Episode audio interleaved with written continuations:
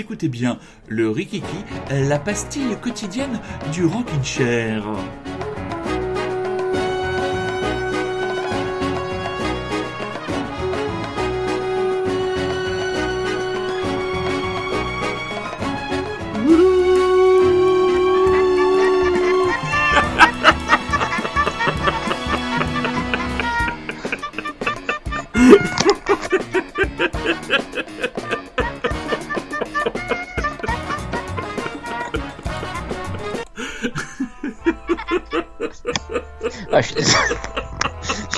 Que ce morceau euh, au clairon militaire et du coup, bon, ça, ça va pas trop. Mais ça va un peu avec la série. Hein. Oh, je peux m'en remettre.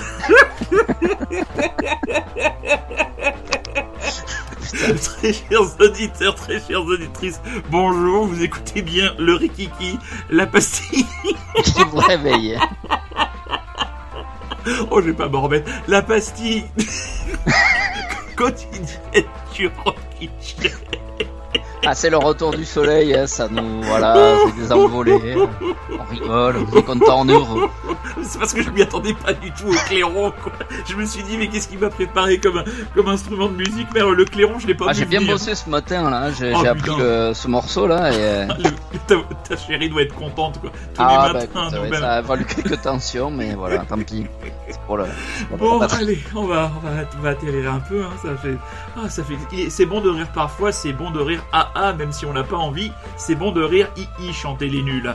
Donc, c'est moi qui commence aujourd'hui. Alors, mon cher Rémi, euh, très chers auditeurs, bonjour, très chers auditeurs et très chères auditrices. J'ai choisi de vous parler de The Last Dance.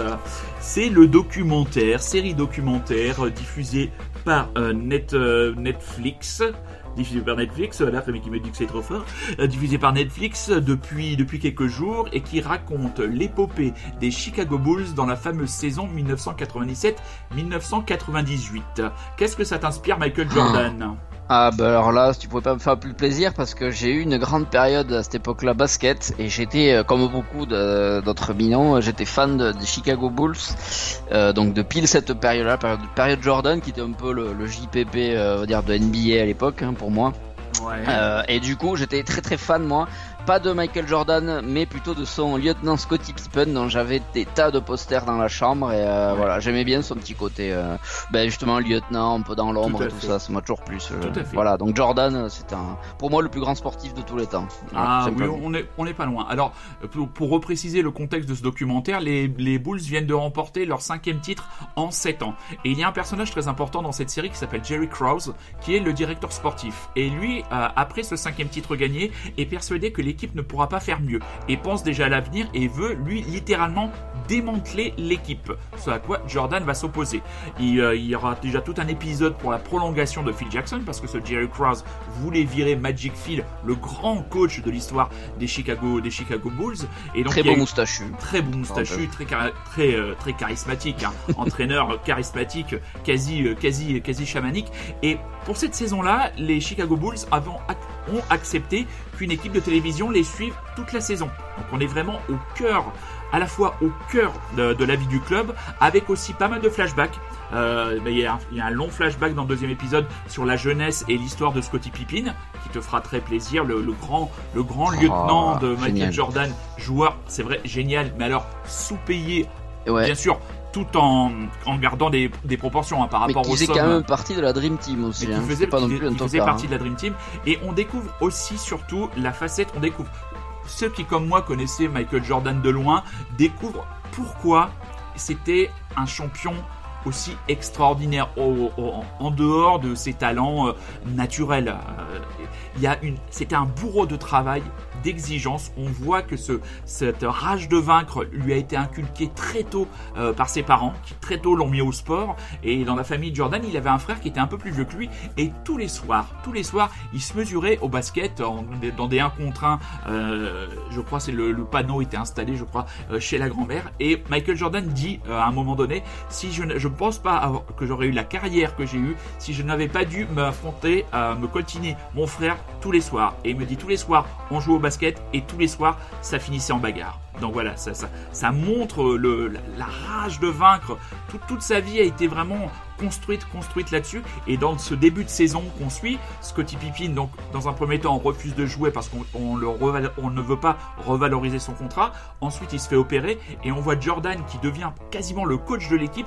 Et il y a des scènes d'entraînement il y a des scènes d'entraînement où on le voit mettre une pression, mais phénoménale, sur tous ses, coéquipiers. T'as pas fait ça, t'aurais dû te mettre comme ça, je vais pas te lâcher toute la saison. Et on voit la tronche des autres joueurs qui se disent, c'est pas possible. Et il était impossible, impossible de ne pas le suivre pas le suivre.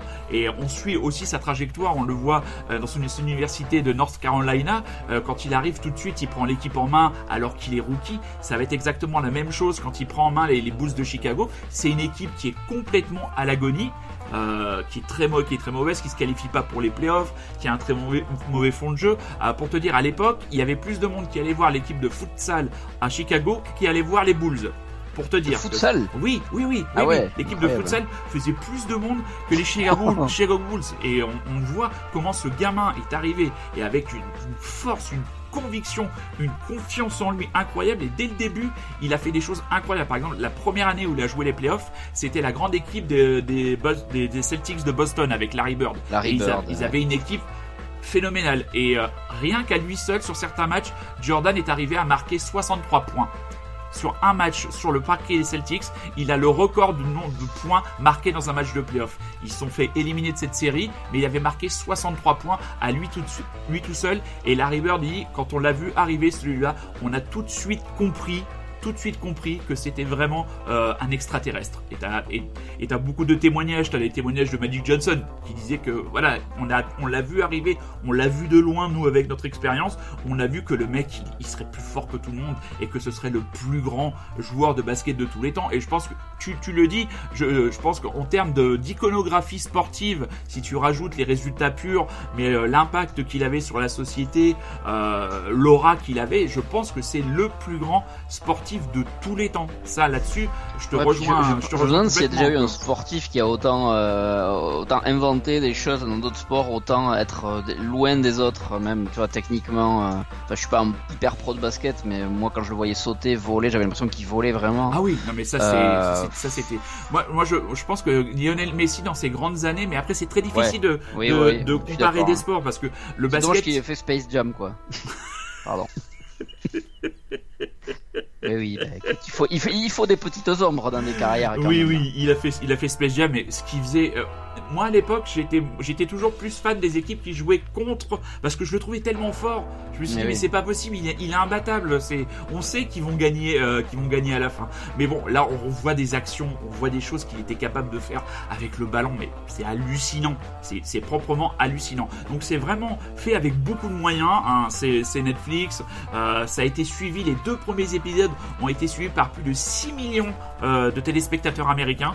Donc pour te dire que c'était attendu, la série a été avancée, elle devait être diffusée beaucoup plus tard, elle a été euh, tout simplement avancée pour cause de pandémie, parce qu'il faut bien que Netflix trouve des contenus, parce que si ça continue, eh ben, la plateforme risque d'avoir quelques soucis pour, euh, pour mettre de beaux contenus en avant. Donc pour l'instant, j'ai vu les deux premiers épisodes, je ne sais pas s'il y en a d'autres, s'il faudra attendre, mais je vous conseille franchement, euh, si vous aimez le basket, et même si vous n'aimez pas le basket, ah oui, c'est tellement, bien fait, c'est tellement immersif, c'est c'est rythmé, les, tout est tout est vraiment bien fait, bien calibré. C'est un véritable un véritable bonheur. Donc euh, juste un, petit mot si je peux. Oui, bien sûr. Je, tu me diras, je n'ai pas le temps de regarder là, je suis sur d'autres trucs, mais tu me raconteras. J'espère que euh, dans le dans ces récits, ils parleront du euh, un, truc qui m'avait marqué moi à l'époque, c'était le fameux flu game. Je sais pas si tu vois ce que c'est. Non. C'était dans la finale, une des finales de, de NBA qui où les Bulls jouaient contre les Utah Jazz, donc de Karl Malone et, et John Stockton. Tout à fait. Et, euh, et, y avait, et donc la veille d'un des matchs, je sais plus lequel, euh, des matchs, je sais pas si c'est le match décisif ou pas,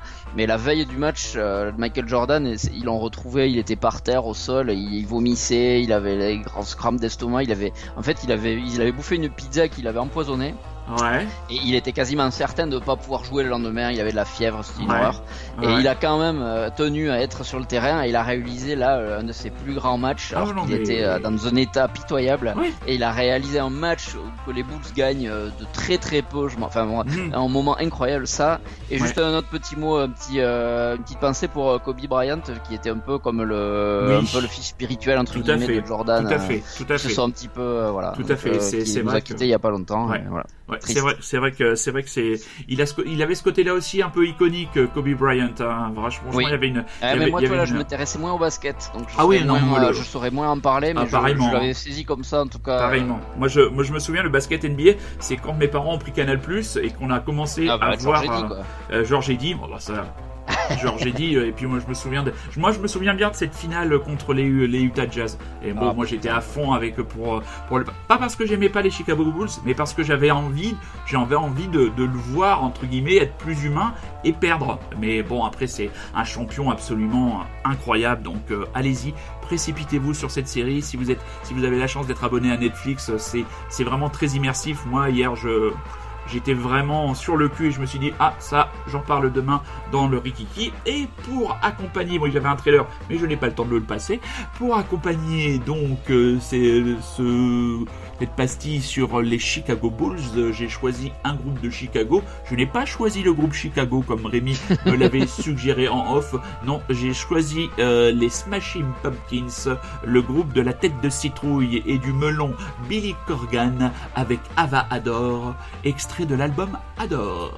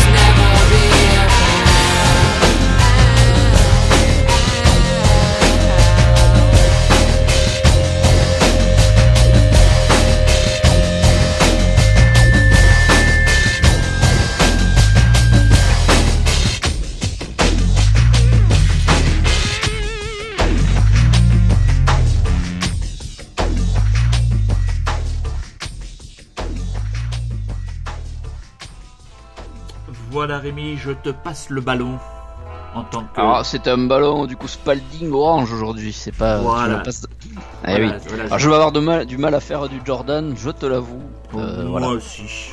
Je suis plus euh, Michael que Jordan. Voilà. Moi, je dis Michael Jourdain, hein, je sais pas qui c'est. oui, voilà Bon, le, le sosie français de Michael Jordan, Michael Eh, Jordan. c'est ça, exactement. Nous t'écoutons. donc, euh, bien moi je vais euh, rien à voir avec euh, ta chronique. Je vais rester. euh, hier on était dans la BD, je, vais- dans les romans graphiques. Et Oui. bien je vais plus ou moins y rester. Je ne sais pas trop comment décrire le- les objets que j'ai dans les mains. Alors moi je vais te parler de hum, de Rénal Pellissier et Titoine. Alors Rénal Pellissier c'est euh, c'est un on va dire un réalisateur de télévision de, de télévision joli de télévision qui faisait des documentaires Ah, etc. Et Titoine c'est un mec qui c'est un dessinateur illustrateur. Et qu'est-ce qu'ils ont fait ensemble? Eh bien c'est principalement en tout cas euh, Monsieur Pellissier qui a eu la chance la chance de pouvoir euh, intégrer la brigade entre autres hein, la brigade euh, des mineurs ou la brigade de répression du banditisme pendant plusieurs mois en tant qu'observateur. D'accord. C'est-à-dire qu'en gros, le gars, il était posté dans un coin bien des bureaux de la PJ ou, enfin, ou de la brigade des mineurs et eh bien il a noté tout ce qu'il a pu, il a il a il a Mhm. troqué, il a il a suivi les équipes pendant quatre mois, parfois même pendant plusieurs mois, etc. Et de ça en est, sorti trois bouquins. Donc je vais dire que c'est de la BD, mais c'est pas vraiment des c'est pas vraiment des cases, etc. C'est plus vraiment un roman graphique. Mais c'est pas un roman, c'est pas fictif parce que c'est vraiment une, une intrusion, une euh, comment dire, une Une incursion. Ouais. une, vraiment une immersion exactement totale dans ces dans trois entités donc de la de la police française que sont donc la brigade des mineurs, Ouais. Protection des mineurs. Le deuxième bouquin c'est sur le 36 quai des Orfèvres hein, Oh. qu'on connaît bien, euh, enfin qu'on a déjà vu bah, dans pas mal de films, mais bon là, là, c'est du vrai du réel. Ouais. Et le troisième bouquin qui est en fait le premier euh, chronologiquement parlant, c'est euh, dans la à la BRB donc à la brigade de répression Oula. du banditisme. du Moi, lourd. on m'a offert ça à Noël. On m'a Ouais. offert les deux premiers, donc qui sont donc la BRB et la protection des mineurs. Et je me suis pris une espèce de claque absolument énorme parce que c'est incroyable. Ah si ouais. euh, si si t'aimes le bah, la BD, si t'aimes le, les films policiers réalistes, si Oui. t'as aimé le film Police, Ah bah j'ai adoré, j'ai adoré. eh bien, tu sais, par exemple, si tu lis, si tu ouvres le, si tu derrière le, le bouquin donc sur la brigade des mineurs, euh, et ils te disent la brigade de protection des mineurs popularisée par le film Police de Maïwen est l'une des sept brigades spécialisées de la police judiciaire parisienne. Bon voilà, blablabla. Après il y a d'autres blabla. Mhm. Donc ce qui se passe là, c'est que c'est un truc très très rare parce que normalement vraiment euh, aucune personne n'a le droit eh bien de, de, de, de- voir ce comment travaillent ces Mhm. personnes-là et encore moins d'en parler, euh, de donner les noms, de faire les visages, de, de dessiner ces personnes-là parce qu'elles doivent pas être reconnues très souvent. Eh bien ces personnes-là, ils ont eu le droit de le faire, donc ils ont pas donné évidemment les vrais noms après. Et donc Titoine par dessus a, a dessiné ce que euh, ce qu'ils ont vu, donc ce que Monsieur Pellissier a vu. Il a re- re- reproduit certaines personnes, etc. Il a, c'est très très, le dessin est vraiment réaliste et bien foutu. C'est parfois colorisé, parfois non. C'est parfois un peu en mode aquarelle. Je sais pas comment décrire. Oui, oui. C'est vraiment beau. Il y a beaucoup de textes hein, parce que c'est pas mal de, re- de, de retranscriptions, de- d'interviews, de, où ils suivaient carrément les gens dans les, euh, ben, quand ils intervenaient quoi, dans Ouais, les ouais. enquêtes, dans ouais, les, vois. c'est à je vois. 6 heures du mat quand ils vont défoncer la porte, euh, tu vois, comme tu vois dans. euh, Ouais, ouais. Ça m'a fait penser à Engrenage, tu vois aussi. Ah bah, bah, bah, alors là, euh, si ouais, voilà, je sais que je citais exprès des noms, enfin exprès Ah ou pas, mais des noms qui te parlent autant ouais. moi. Euh, c'est hyper réaliste, c'est pas The Shield non plus, hein, faut pas, tu vois. Oui. Mais il y a quand même euh, des choses qui s'en rapprochent un petit peu. C'est très cru, très dur. Hein. Le- Moi, j'avais commencé avec le Brigade des mineurs. euh, c'est il cache rien. Bah oui. Il y a vraiment des histoires absolument sordides. Euh, Mhm. Il y a des histoires de bébés secoués, des disparitions, des viols. Enfin, c'est très très dur, très cru. Le ce, ce, ce volume-là, d'ailleurs, a eu le le prix France Info de la bande dessinée d'actualité et reportage. Donc c'est paru en 2017, 2015 et 2013, donc les trois tomes. C'est chez La Martinière. C'est Rap- deux beaux, c'est trois beaux bouquins. on en j'en ai que Rappelle-moi, deux. rappelle-moi le- le- les titres, s'il te plaît. Alors il y a euh, Brigade des mineurs, il y a Enquête générale et ben, le troisième je l'ai pas, mais je pense que c'est Brigade criminelle. D'accord. Ok. Euh, tu les, voilà, moi je les ai vus pas mal de fois à la Fnac, ils sont très facilement trouvables, c'est vraiment des beaux objets, je, je te les montrerai. C'est vrai qu'on en a jamais parlé, c'est parce que je, je pense que je les ai lus un moment en vacances où on faisait pas de démission. Ouais. euh, à Noël et, euh, et on en a jamais parlé alors que c'est. Là, tu m'as donné grave envie, hein. Et je sais que ça, ça va te plaire, hein. franchement. Ah ouais, ouais. ouais, ouais. tu- T'en prends un des trois, c'est une tuerie, ça se lit, c'est il y a alors, attends, il y a combien de pages? Il y a 200 pages à chaque fois, hein, Ouais. des, tu vois, c'est pas des petits trucs hein, quand même à Ah chaque fois. Ah, mais Euh, voilà, moi j'ai ouais. beaucoup aimé parce que c'est vraiment ça mélange le réalisme, euh, puis puis des fois il interroge, il interroge, oh là là là, il interviewe un petit peu les, les, les personnalités quand ils ont un peu de temps parce que Mhm. il faut, tu sens bien qu'au début, ben ils étaient, il était pas très très euh, bien, pas pas pas bienvenu, mais tout Bah le oui. monde ne voyait pas d'un bon œil euh, la présence de ces personnes-là. C'est tout à fait euh, ben, compréhensible. Observer, quoi. Ouais, c'est tout à fait compréhensible. À l'image de ce qui se passe dans le film Police, hein, où le personnage de Maïwen a du mal ouais. à, à s'intégrer. C'est très dur de pas penser à Police et, Oui. à, et à Mhm. Engrenage aussi, euh, Ah. voilà, une excellente série française sur laquelle on pourra peut-être revenir lors d'une prochaine Oh, pastille. bah, dès demain. Euh, dès lundi. Dès lundi, je fais sur Engrenage, moi. Lundi, Ah, je bah, fais sur ok. Engrenage. Très bien. Voilà, voilà. Donc euh, voilà, Rénal Pellissier et Titoine, c'est voilà, c'est très beau, c'est très bien. Et du coup, bon ben là, euh, comment faire une interlude petit musical, petite interlude musicale, pardon. Je, je, je vous dis, je vais quand même pas passer du police, faut pas déconner, j'aime pas ça. Donc je me suis dit, je vais chercher une chanson qui me vient en tête dans laquelle ben, il y a police. Ouais. Donc eh bien, j'ai pensé de suite à une, une, une chanson du tout premier album des Red Hot Chili Peppers. Oh, Euh, la chanson s'appelle Police Helicopter. Je pense qu'elle doit pas dépasser une minute 20. une 40, je crois. Euh, donc elle doit dater de alors la première album des Red Hot, euh, je dirais début 80, peut-être 81. Je vais pas noter, j'ai pas, j'ai pas de voilà. D'accord. Donc euh, si vous aimez les Red Hot aujourd'hui, ça va vous faire un peu bizarre parce que ça n'a absolument rien à voir, mais euh, c'est Ah plutôt bon ce que j'aime dans les Red Hot. Ah bah non non. Ah, i- je sais même pas qu'ils existaient encore, donc euh, pour te dire. Ah si, si, bien sûr, ils existent encore et même ils ont repris leur formation de... Enfin, il y, a un- il y a John Frusciante qui est revenu, Ah, peut-être ont- qu'il est reparti depuis, Il, je est, sais plus. il est sorti de, de, de, de, de cure de désintoxication, lui. euh Ah, le pauvre, avis, il est passé par tellement d'épreuves, euh, que Oui. ce gars-là, qu'on Ouais. peut déjà se féliciter de l'avoir encore en vie, parce que déjà, euh, il est toujours là, et puis il fait des albums solo incroyables. Parfait. C'est probablement le meilleur artiste de tout le groupe. Bref. Oui. Ça, j'adore ce genre de phrase définitive pour conclure une Ouais, chronique. mais euh, c'est j'aime parfait. beaucoup ce mec, j'aime beaucoup ce guitariste, oui, j'aime beaucoup son style de guitare, et voilà. ouais. Bon, merci mon Rémi. Et bien, Euh, merci à toi, demain donc. On bah non pas demain parce que demain Oui, euh, c'est demain c'est samedi donc on se retrouve lundi très pour le pour le, le retour du Rikiki et puis on se retrouve dimanche pour euh, ta participation au Rockin' Chair avec euh, les quelques nouveautés que tu nous présenteras. Voilà. Exactement. Tout à fait, mes très chers auditeurs et très chères auditrices, je vous prie de bien vouloir nous excuser pour un début d'émission un peu chaotique où je m'étais pris d'un fou rire que j'ai réussi à contrôler, je ne sais pas encore comment. On va vous souhaiter une bonne fin de journée, une bonne journée. Ah bon C'est bon, maintenant tu as, trouvé l'arme imparable, euh, tout simplement, pour me déstabiliser. Un coup de clairon, il n'y a plus de Monsieur Rude. Allez, prenez soin de vous, soyez curieux, c'est un ordre, et on se retrouve lundi.